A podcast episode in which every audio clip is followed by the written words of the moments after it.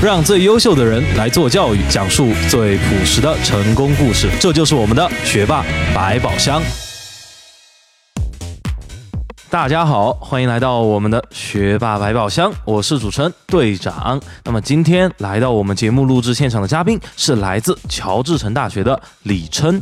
那么李琛呢，原本在乔治城大学攻读体育管理的硕士学位，但在最后一学年却选择退学创业。为了造福受零八年五幺二地震影响的家乡，他回到国内，在四川省青川县主办了一场国际拳击比赛，并投资上千万在家乡打造了颇有影响的民宿山谷园社。那么他现在也在北京致力于体育赛事和培训的推广。他坚信，让体育走进中国青少年的生活有着巨大的意义。那么在开始之前呢，队长想说一句，这已经是我们一个月来第二位弃学创业的嘉宾了。第五十三期的嘉宾林一旺退学是为了。把握自己的人生。那么今天的李琛又是为何呢？现在就让我们请上李琛，琛哥来讲述他的故事。大家好，非常开心能来到我们这个学霸百宝箱这个节目现场。然后今天我也是非常高兴能够在这里分享一些我关于我自己的一些故事。嗯，好，琛哥啊，那我们就从这个咱这个辍学的故事开始，好不好？就说为什么这个琛哥你会在 Georgetown 还有一年就要毕业拿到研究生学位的时候选择这个放弃了呢？嗯，其实做这个决定，我当时也挺很纠结，而且是很难的一个选择，因为知道像特别像咱们这种这个。大学生嘛，然后现在当我们还没有一定的经济能力去支撑自己的时候，因为很多都是家里边在给支持，所以说我也在想，我当时要不要做这个选择？其实很蛮纠结的一个事情。但是我现在是因为在研究生阶段自己开始创业了，然后自己有一身边有一帮就是很信赖、很值得我肯定的一个小团队，所以说我当时很感动，就是他们能够一直愿意死心塌地跟在我身边。然后我也是想要，也发现了，就是我们在中国现在这个体育市场里面有很多这种商业机会。而且像商科这种东西，我自己的感觉是，你在学校你学到的东西和你最后能够落实到社会上去实践的东西，可能很少。因为这个是商科和这种文，就是那种概念性的学科。我我把它总结为概念性的学科。是，我觉得这种学科的话，你没有一定的实战经验的话，你在研究生里边学到的东西也是浮于表面。所以我想，对对对，都是空谈。所以说，我想把这种东西，更多的东西都和时间放到我的社会经历上面去，多一些工作经历，然后把自己的这种学到的东西能够灵活运用进来。嗯，那么陈哥，我多问一句啊，就是说，呃，做出这个就是放弃学业这样一个决定，其实在在中国来说，永远都是件大事情。对，在国外来说，相对要好一点，但是也是件大事儿啊。那么，在做这个决定的时候，其实。有时候会涉及到和父母沟通啊，或者父母有时候甚至会提出反对。不知道陈哥你有没有遇到这相应的情况？有啊，有啊。因为其实现在父母，我觉得对每一个孩子都是一样的。其实他们都是出于对你的保护。对，对他不会说想让你去觉得你太年轻，可能很多问题你思考不成熟，你非常冲动的做了那么一个决定，你会后悔。对，所以他更希望就是咱们的孩子能够走得稳一点啊，能够按部就班的哎。完成我们的学业，找到一份好工作，然后有一定的经济收入，慢慢的稳定去发展。但对于我们年轻人来讲，我们真的需要的是什么？可能他们也不完全知道。所以在这个过程中，我也在去寻找自己。当我发现有些机会的时候，我不能就是轻易的把它放开，因为像社会上这种商业机会和一些就是工作机会，它不是随时都等着你的。对。但是如果这个机会到了的时候，你跟学业，你总要有个选择。是。这个就是我们当时经济学里边提到的嘛，opportunity cost。嗯。就你的机会成本，这个机会成本你要怎么去？衡量是像科比当时就做过一个同样的决定，他当时就是在他在那个宾夕法尼亚大学去读，可以去完全可以去这么好的学校去读大学的，是，但他当时直接选择从高中完了之后直接进入 NBA 签了合同，现在就成为了非常有名，而且是我们 NBA 历史的。NBA 历史上非常有名的一个角色。对，所以我觉得他的选择就是当时可能很多人都不赞同。觉得你可以去完成学业啊，你大学一样可以打球啊，大学打完打完球，然后毕了业之后拿到一份，呃很好的一个毕业证书，然后你再去 NBA 打球，完全可以啊。但他就是把时间提前就贡献出来，交给球队。当时他就拿到了一笔五百万的合同，对，所以说他一下就改变了他的人生。是的，那么讲到这里，其实就是我是不是可以这样理解啊，陈哥，就是你在这个嗯怎么说呢，选择辍学的时候，其实不是选择放弃了就什么都不做，而是因为你在这个同时有另外一项选择。当这两项选择矛盾的时候，你选择了去做另外一件更有意义的事情，或者说你觉得更有意义的事情。对，是这样子的。这件事情就是选择创业，去在体育产业进行发展。我现在也是在北京成立了自己的体育公司，嗯，然后这个体育公司我会开展一系列的跟呃体育文化传播以及赛事一些推广活动，然后还有一些赛事引进和政府项目进行对接的一些工作。OK，所以说在这个过程中，我会接触到很多的体育赛事资源，而且我也是通过我辍学的时间，我当时去了我们中国足协这边五人制足球联赛推广的公司、去实习，也学了很多经验。然后通过这些公司大公司对我的引导和学习经验的一个发展，我慢慢回到现在自己想要做的事情上面，跟团队交代清楚说，哎，我们要往哪些方向去走。所以说，我觉得这个选择对于我来讲，我当时也是思考了很久的，因为我是找到这个选择之后去跟。去学校上学进行一个对比，是因为我发现很多现在我当时总结啊，就是呃学了体育管理专业出来的孩子，就是可能在美国工作的话你会很适应，但是中国毕竟你的国情不一样，对和你的政治体制不一样，所以说他回来之后完全水土不服，他可能觉得。自己天的本事都有，但是，但是你回来之后，有很多东西现实情况呃没天，啊，对，很残酷。那天是什么？可能就是咱们的社会一些现实的一些情况，这些游戏规则你不摸清楚的话，你是玩不了这这盘棋的。是，那确实是。那当时这个呃这件事情是多久之前的事情？呃，您说是就是辍学这件事？对你辍学创业这件事情大概有多长时间？我其实正儿八经，我心里有决定的时候是一个月前，一个月前但是跟家里面去沟通是两个星期前。对，也就是说，全部都是还很近很近的时候，很近很近。啊。那么在这个过程中啊，就是我们说这一个月当中，你觉得有没有什么特别困难的事情呢？有啊，其实当时就是主要是跟家庭这边沟通的一个问题。嗯，其实你因为要知道这个东西做决定，你还没有完全进入社会的时候，你很多时候你的思想和你的意识实在是家里边人，特别是你的父母在引导你。对，在他们的影响下，有些东西是好的，因为他们肯定会把自己的经验无偿的、很无私的去奉献给你。但有些东西不见得是对的。有句话不是很对吗？你听了一辈子的道理，你也过不好你自己一生。我就觉得这个很有很有道理的一句话。你自己需要什么，你可以听你想要的东西，但不见得所有东西你都要听。是对我是这么一个意见，所以说我当时跟他们沟通，我不敢直接讲，就说哎我要辍学或者怎么样，你必须要把他说服，因为这个怎么说服你？这个过程其实就是，哎，举个简单例子吧，这个东西很有意思，就是说，包括你要去跟别人谈商务，你得说服他能跟你进行合作，对。那你得考虑他的一个需求和他对你的疑惑的地方和他不信任你的地方在哪里。其实跟父母沟通，我觉得也是一样，他要确保你是这这你做完这个选选择之后，你不会后悔，而且你不会走跑偏，而且你不会得到损失啊。那我就跟他分析，我说我为什么要做这个选择？首先是因为我找到了一份我自己喜欢的工作，而且这个工作能够带来什么价值，对我成长有什么帮助，对我以后的事业的发展有什么好处，有什么铺垫作用。是所以说抛砖引玉，我会跟他讲一些这些。后边兜了一大圈之后，他说：“嗯，你说的都对。”那我再告诉你，好，那我决定辍学。啊，所以说这个也是值得我们这个啊很多同学嗯应该这个去。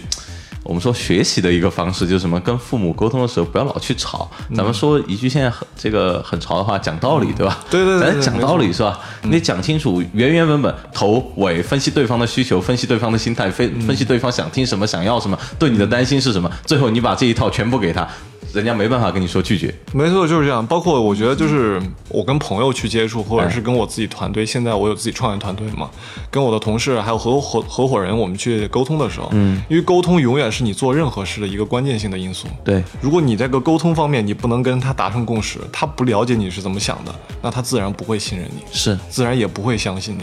所以我觉得跟父母是跟同事，还有以后工作的合作伙伴都是一样的一个沟通方式。嗯，你得让他知道你脑子里想的是什么，而且他他清楚的知道你要的东西之后，他会信服你，说不定还会支持你，而不是说我啥都不告诉你，我说我不这么干了，那人家也是一知半解，那你凭什么要这么做？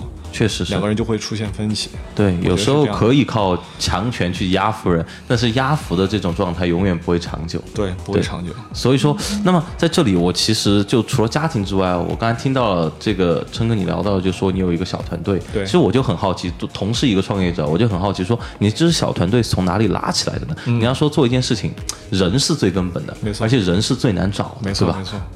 这个我还真的有很多故事想跟大家分享的。嗯，其实我这个人嘛，我不是说很愿意去冒大风险去闯的人。嗯，因为做什么事儿你得有，得有一个依靠。然后我现在首先我创业的前期我没有选择直接进入体育市场进行创业，因为我们家现现在是在，呃广元青川这边，就是以前老房子，因为我外婆还有我我母亲都是那儿出生的，我也是那儿出生的，户口也在那边。嗯。然后现在我们在那边开发做了乡村旅游这么一项事情。乡村。然后这个乡村旅游是依托于民宿、还有餐饮、还有体育场这三期项目作为实体。进行依托，这是一个载体。通过这个载体的话，我们想要达到的目标是，就是首先一开始可能是就真是出于情怀，回去改建自己的老房子，想到以后家里人可以去养老啊，朋友三四可以去去休闲度假呀，高兴，就很开心。对。但后来没有想到，就是说这个东西慢慢形成体量之后，在社会上有一定影响力。嗯。因为我我觉得，特别是我们年轻人做事，一定要抱着一个态度，就是能给社会带来正能量。因为像青川那个地方，它比较贫穷，是。对，而且比较偏远，但有它有很好的一个生态环境资源，所以我说，哎，那我是不是我是那儿的人，带着情怀回去，带着我自己的团队，这个团队呢，我是当时我是试探性的，从我大学同学刚毕业，因为他们有个瓶颈期嘛。因为他们会觉得说，哎，刚从国外回来，哎，找工作啊，你知道实习生的工资待遇也很低，是，而且公公公司里边不会把什么主要业务也交给你，对，其实更多是在做一些打杂的一些工作，对。然后我就说，哎，那你跟着我，我觉得我我们完全可以创造一些新的可能，然后我就把他拉过来了，说，哎，你可以先试一下，我们不见得说你要长期在这干，你先来一个月，我们先试一下看。做的这些工作，你觉得是不是有意义？对你成长是不是有帮助？嗯，因为首先我们这一代人其实对于眼前的物质需求没有那么明显了，不像上一代人，他们可能会为了自己的生活、生计啊去考虑很多问题。但现在大家家庭状况都好了，更希望是自己在精神层面和成长上得到帮助。我就把这些人召集过来，还有以前公司里边挖了两个人出来，他们也是不想跟在公司里干了嘛，就说：“哎，我说你们来度假呗，先玩儿。”我没跟他们说工作，我说你们过来玩儿，有策略的薅社会主义羊毛是吧。其实这个东西，因为刚开始嘛，大家进入到一个新环境，都是个了解期，他不可能，绝对不可能完全的，就是说死心塌地要跟着你干。每个人都有防备心理，是考虑这时间啊、成本啊这些问题。嗯，好，他来了之后就玩，大家玩之后发现，哎。你这个物质条件和这种成本上边，还有就是你的这个基础条件是非常不错的。好，那我们就开始一起做民宿，然后把一些我们学的那种市场营销啊，还有品牌化设计啊、品牌营销啊这些东西理念和他们学到的东西，开始往这个里面去放。是我们想要就是把我们这个山谷原社，我们这个民宿叫山谷原社，英文名叫 Original Life。然后把这个品牌，我们想慢慢去推广和做出来。后来就在当地也小有影响力，政府领导也看到了很多希望，然后开始把我们开始带动起来。然后再往后一点呢，前面可能说的比较细啊，就往后的时候，我还是想跟我最想做的体育去结合。是，后来我就通过我，呃，我们山谷原社跟建立和和政府领导建立的一层关系，跟他们提到这个事情，就是办了一场我们青川历史上第一次的拳击比赛，嗯，国际拳击比赛，资源的话也是我自己去找的。然后这个拳击比赛呢，当时我的一个。目的和意义是为了什么呢？首先就是刚才，呃，我也提节目前我也跟大家提到，就是说明年五幺二刚好是地震十周年，是，而且地震当时是对我们四川、成都，甚至说我们青川当时是影响非常大的。我们青川当时是重灾区，所以说我想的是这个是有一个政治和社会上的一个正面的影响力的一一个事件，对，所以我想把这个事件跟体育去结合，然后通过这样一个赛事。让大家看到我们青川人民的精神，还有这种就是。呃，克服困难的一个勇气是有体现的，是，所以说这样的话，为我们青川的脱贫攻坚事业也奉献一份力量，所以当时就把这个赛事跟这个大的背景去融合了。这个赛事呢，然后我就是把我这个团队，刚才提到这个团队嘛，我把这个团队整个磨练了一把，我把这些从北京、上海，甚至美国移民的那些我的美籍华人的同学都弄到这个小乡村来，待了四个月，待了四个月，这四个月我我不发一分工资，大家就是一起做事儿，然后把这个活动这个赛。事的，从整个前期的策划，到中间的赛事执行，到后期的一个接待工作、商务赞助，一系列东西全都是我们自己去拆分来，自己去亲力亲为去干的。嗯，因为我对于这个赛事还有一定的基础和了解，因为之前的工作和背景嘛。然后我就把这个团队我们。大家一起把这个赛事很圆满的去做完了。然后当时在新川的话也得到了非常非常多的认可，当时现场是一千五百一十五个座位，然后当时邀请的媒体相当大概有呃七八家媒体，而且最后我们当时直播的那个覆盖广度也达到了二点三万，所以说我觉得是当时作为我们年轻人第一次创业来讲是有一个里程碑的意义，而且大家在比赛结束的最后时刻。都哭得一塌糊涂，因为这个所有过程中，他们都会觉得说，一开始觉得说不就办个赛事嘛，对，那钱到位了，有钱了，然后有这些资源了，来了完之后一干呗，对，啊，结果发现就是你操作起来哪那么容易？对，因为你要跟。政府领导去打交道，行政工作、消防、医疗、安保这一系列工作，不是你花钱能够可以解决的。对，而且咱们中国是个人情社会，这个中间的人际关系、连带裙带关系非常严重。所以说你要解决一些问题，你不把做人这一步做好了，和接人待物这一步的工作做好了，你很多事情是没有办法开展和推进的。所以说我们当时就。吸取了很多社会经验，后来他们也觉得说，我在学校里都学了些啥，这些学的东西都没用，拿拿拿出来也用不了。但有一个有一个叫社会大学的，没错没错。但其实我们当时，我觉得我们成功还有一方面，但是学习我不是说它就完全是没有用，是因为它培养的是咱一个处理问题的一个思维逻辑能力。嗯，我觉得这个思维逻辑有了之后，你才知道有条不紊的去把你的工作进行安排。对，我觉得这个能力是非常必要的。对，所以说我觉得大学里边我最想学的。应该也是这些。嗯，其实我们有一期嘉宾，就是不久前一期嘉宾说过，啊，他说其实教育的本质就是培养思维模式。就我觉得他说的非常有道理，而且他那期题目就叫这个。所以我觉得说，其实读书重不重要？重要。重要。但是当读到一定程度，你的思维模式已经形成，或者说你觉得在你要做的事情，对你要做的事情已经足够的时候，有没有必要进一步的去做呢？当然也不是不行，多一点总归好。但是我们说。咱文科生有句话叫什么？边际收益递减，对吧？对对你花更多的时间，其实你的收获其实更少。那么这种时候，有时候一定的实践能给你带来更大的提升，综合性的提升。其实我觉得在这一点上，这个琛哥你办这样一场活动，就真的体现的淋漓尽致。大家好，如果您是第一次收听我们的节目，请允许我们做个介绍。我是主持人队长，我是顾问冰一，我是策划科学，我是顾问依依，我是制作人志哥，我是顾问宇军，我是策划楚哥，我们是学霸宝箱。如果您喜欢我们的节目，那就赶快点击屏幕右上角，把精彩分享吧。那我很想问一句哈，在这个做这个赛事的过程中，有没有一件事情让你觉得特别难受，或者特别难忘、特别印象深刻的？有没有？呃，其实真的有，因为咱们这个平台，我觉得这些东西应该可以分享，因为有些，因为有些媒体频道可能有些话不太好讲，是，就是政府，咱们就是在跟这个咱们。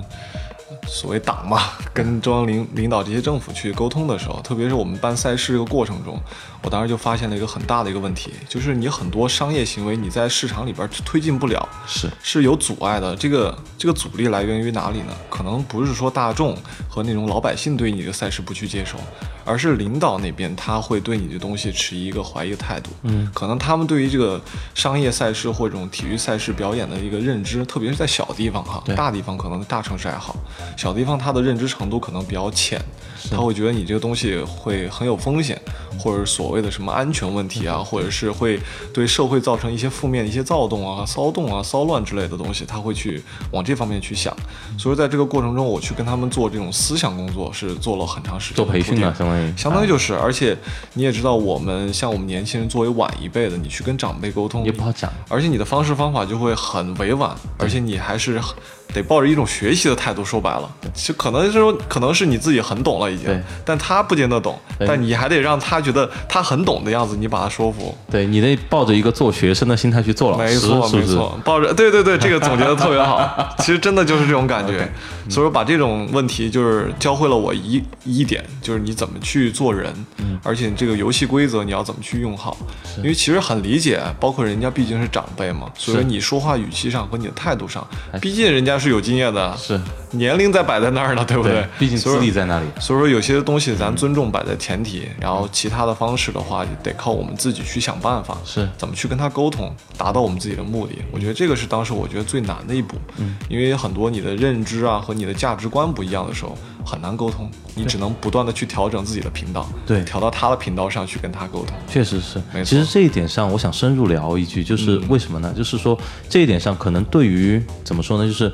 呃，年纪稍微稍长一点的，就比我们可能还稍长一点，可能现在可能三十五六岁的这一代人啊，可能对于他们来说，他们可能很习惯这样一个社会规则，因为他们毕竟还是在一个我们说计划经济的环境下长大的。对对那但我到了我们这一代，其实自我们记事开始就已经是市场经济初期了，对吧？没错那么在这个时候，其实包括我们现在零零后啊，九九九零后、九五后、零零后，那么包括这样一群刚出生社会的，我们说。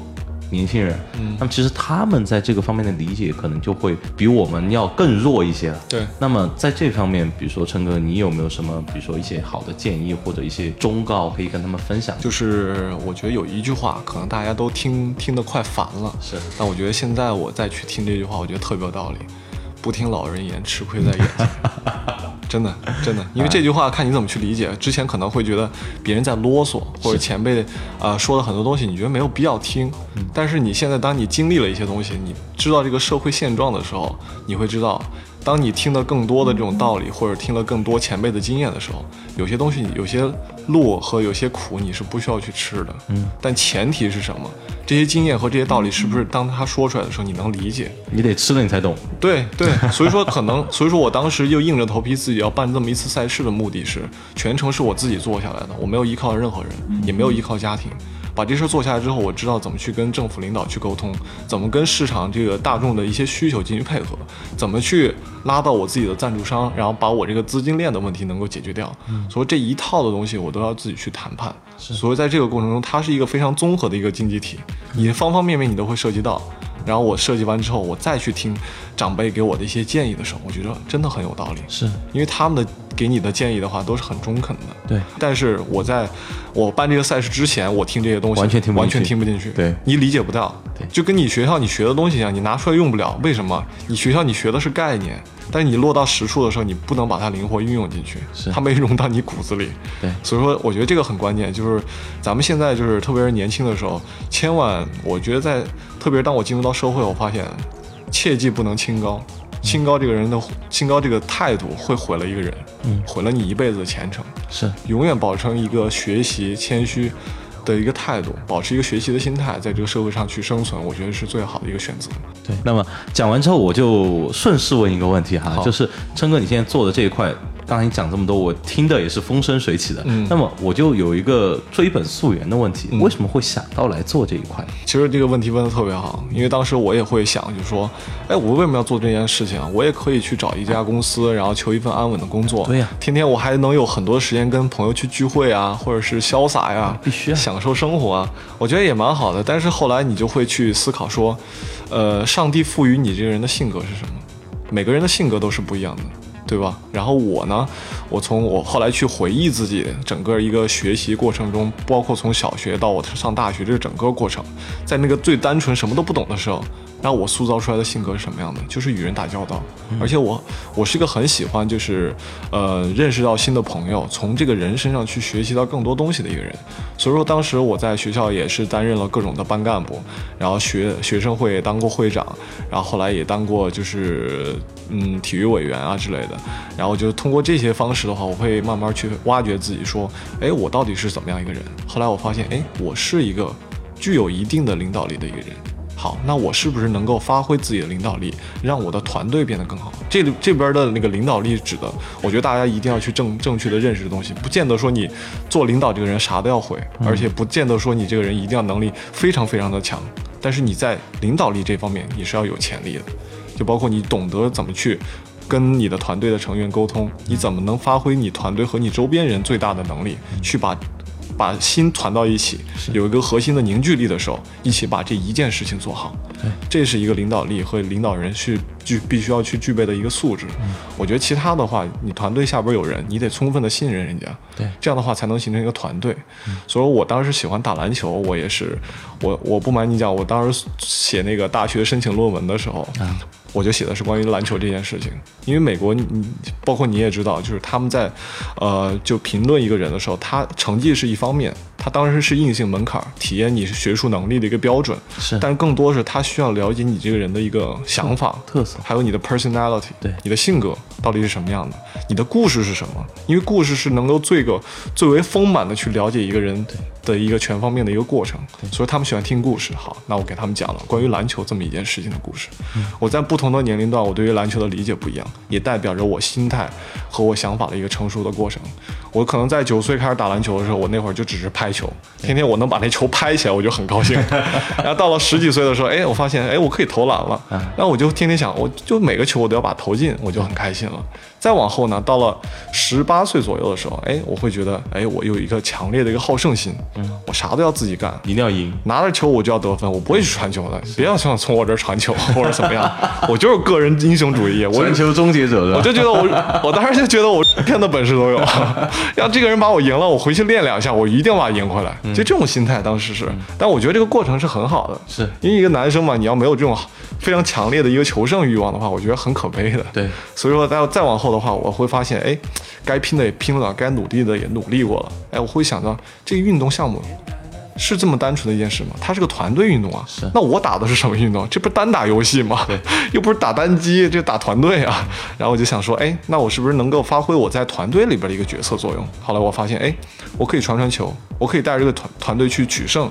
当赢得一场比赛和你简单是你是当单场比赛得分王，但是你没有赢得比赛，那是两种感觉。是。你最后想要得到的其实还是一场胜利。是。所以说我后来意识到了，哎，这是一个团队，那我是不是能够扮演好我的角色？后来我慢慢把自己培养成球队队长这么一个角色，能够组织这个球队和这个团队去取得胜利，我就觉得那种荣誉感和最最后你自己得到的满足感是不一样的。嗯，这个最后其实人做任何事都是达到自己的满足感。对，你这满足感是体现哪个方面？一方面物质，一方面精神。是在精神方面，我现在就是觉得，哎，我作为一个领导力很强的一个人，当我看到团队取胜的时候，我会很高兴。对。满足感达到了，然后刚才说了这么多，就是说，呃，我会去追根溯源的去寻找自己最本的样子和最属于我的那份感动是什么，最适合我的是怎么样一个性格。我当我分析完、剖析完自己之后，我发现，哎，我有这个能力和我有这个潜力去做这个团队领袖这么一个任务，那我就是完全可以凭借我自己能力去创业，是，而且我也能吃苦，只要我有一个很棒的一个团队。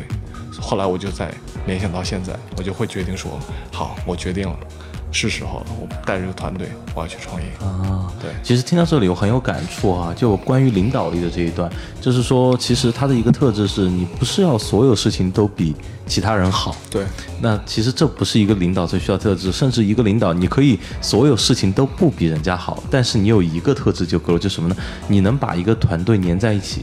把这个团队最大的效用发挥出来，而且你周围的人愿意凝聚在你身边干事情，这个是领导力最强的一个体现。那么另外一点来说，既然我们说到领导力了，我们反过来说一说行不行？陈哥，就是对于这些比如说没有领导力，或者就说我们看起来领导力比较缺乏的同学哈，或者说暂时还没有发掘出自己领导力的同学，对他们你有一些什么样的建议或忠告，或者一些看法和评价吗？嗯，明白。嗯，其实刚才提到这个满足感这个事情，其实每个人追求的是满足感，但是你要。追根溯源去剖析自己到底是怎么样一个角色，是不见得每个人都要去模仿。我当时很喜欢，包括我之前跟梁哥也讲了，就是一个朋友，他他他就是他的性格，我就觉得很好，然后做事很稳、很沉着、很冷静。是，但是。